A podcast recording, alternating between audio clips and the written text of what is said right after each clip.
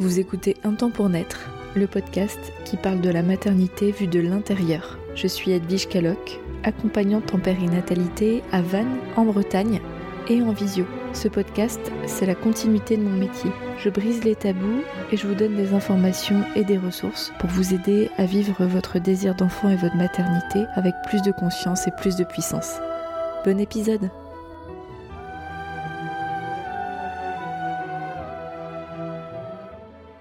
Bienvenue dans ce nouvel épisode de podcast qui sera court, qui sera précis, percutant, parce que aujourd'hui j'avais envie de clarifier une notion que je vois très détournée de son essence.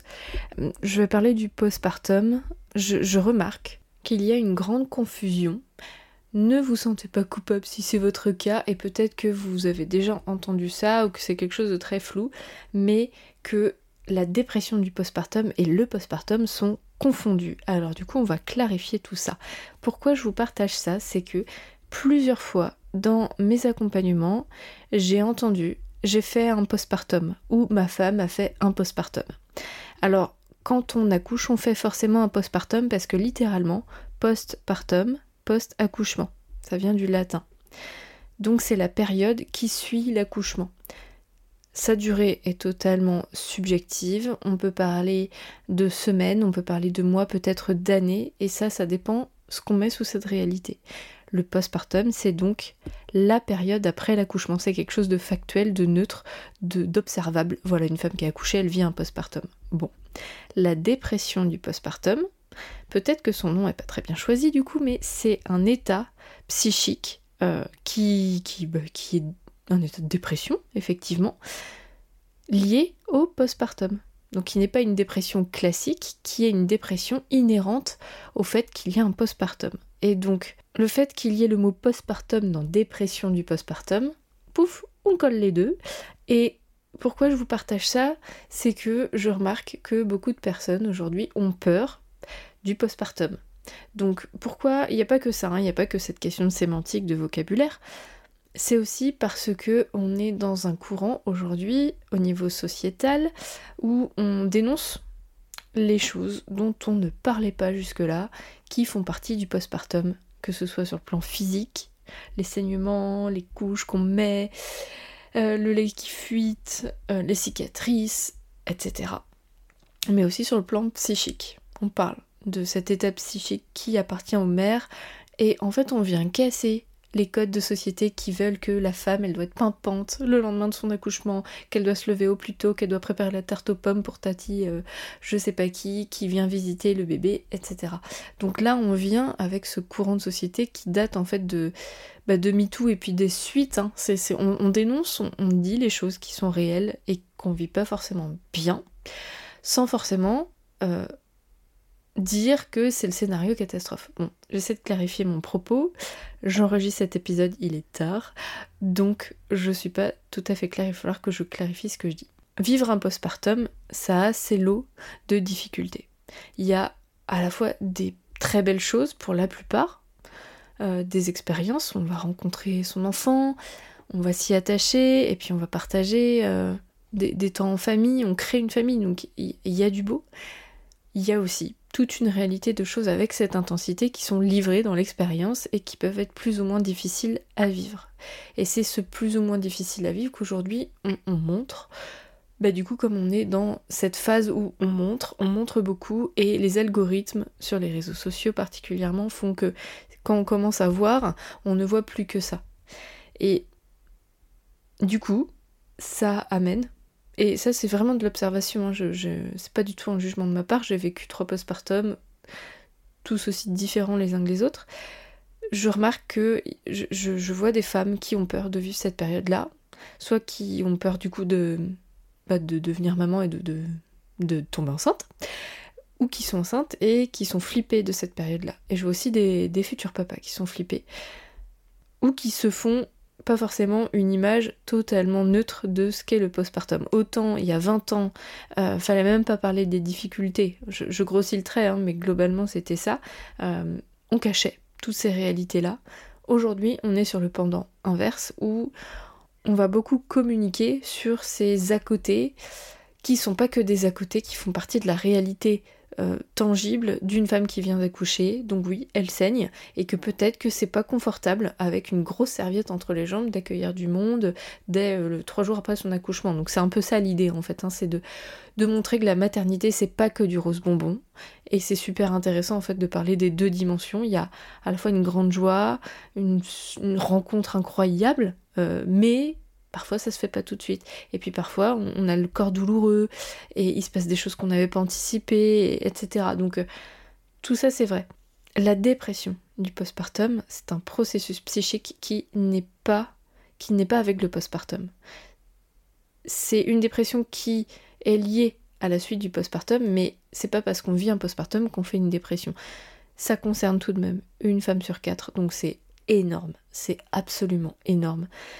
Et ça se caractérise par un état psychique dépressif qui dure, on a des pensées négatives, on broie du noir, soit on se laisse totalement sombrer, couler, et ça se voit pas forcément, attention. Hein.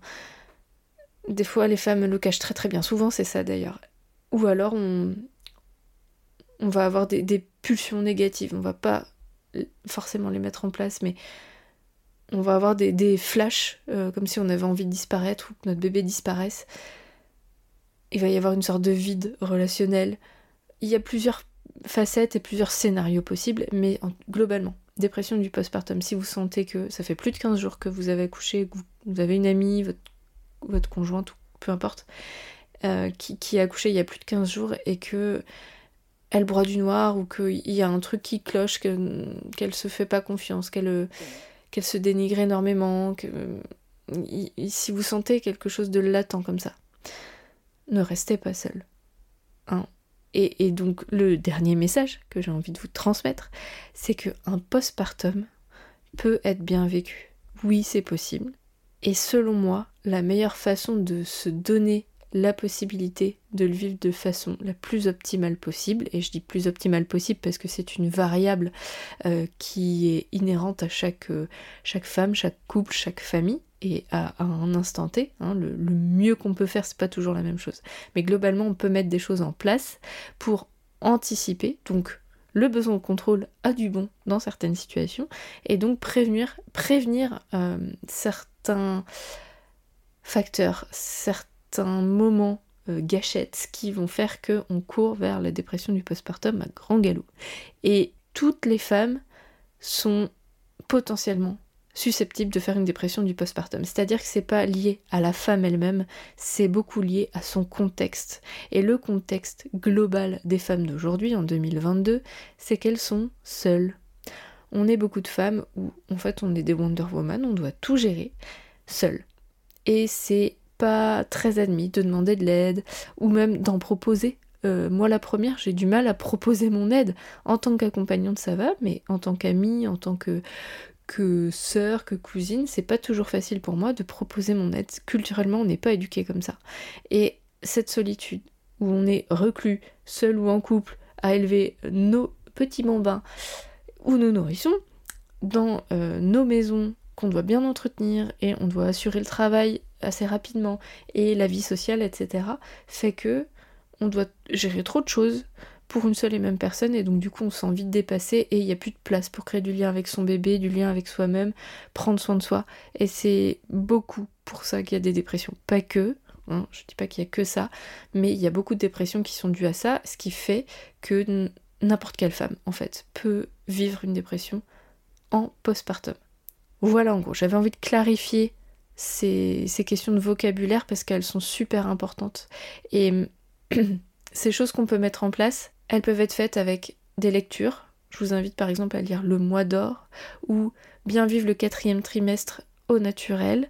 Ça, c'est deux ressources qui sont fort intéressantes pour anticiper ce postpartum. Donc, vous voyez, dans, ce premier ouvrage, Le Mois d'or, on parle d'un mois. Et ça, ça vient de la culture chinoise traditionnelle. Quand Julia Simon, l'autrice du quatrième trimestre, euh, Bien vivre le quatrième trimestre naturel, parle d'un quatrième trimestre, donc de trois mois. Et trois mois, c'est la symbolique de la dégestation quand on parle de trimestre. Des gestations immédiates. On peut même dire 9 mois. On a mis 9 mois pour le faire. Il faut se laisser au moins 9 mois pour involuer. sur euh, toutes nos dimensions. Et moi, je dirais même que le postpartum peut durer trois ans, peut-être plus, j'en sais rien. Ça dépend en fait de comment on vit les choses et qui est notre enfant, qui on est à ce moment-là. Euh, et comment on est soutenu. Enfin voilà, il y, a plein de variables euh, selon vos situations. Ça peut être aussi au cours d'un atelier de préparation du postpartum. Moi, je vais m'y mettre. Ça y est, je vais lancer mes ateliers de préparation du postpartum. Je ne sais pas encore quel jour ni comment ça va se passer, mais je vais le faire. Je le fais déjà en individuel pour euh, les femmes et les couples. Euh, là, j'ai envie de faire un atelier collectif. Voilà. Euh, sachant que je viens d'emménager dans mon nouveau cabinet, toujours sur Vannes, mais à temps plein dans mon cabinet, et donc je pourrais animer des ateliers comme j'en ai envie. Donc ça c'est cool.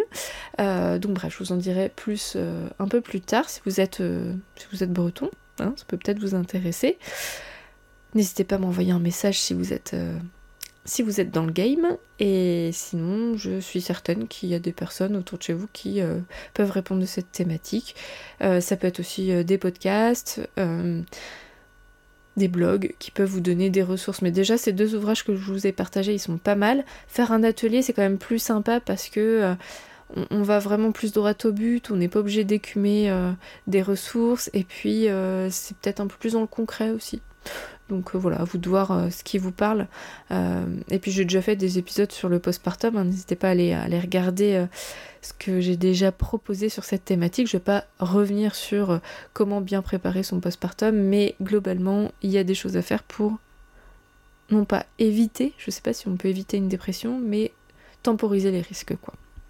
Bon, bah sur ce, je vous souhaite une bonne nuit parce que moi je vais aller me coucher, mais ça se trouve, vous ne serez pas du tout en train de vous coucher au moment où vous m'écouterez. Mais c'est pas grave, je vous souhaite donc une bonne journée. Et je vous dis à la semaine prochaine.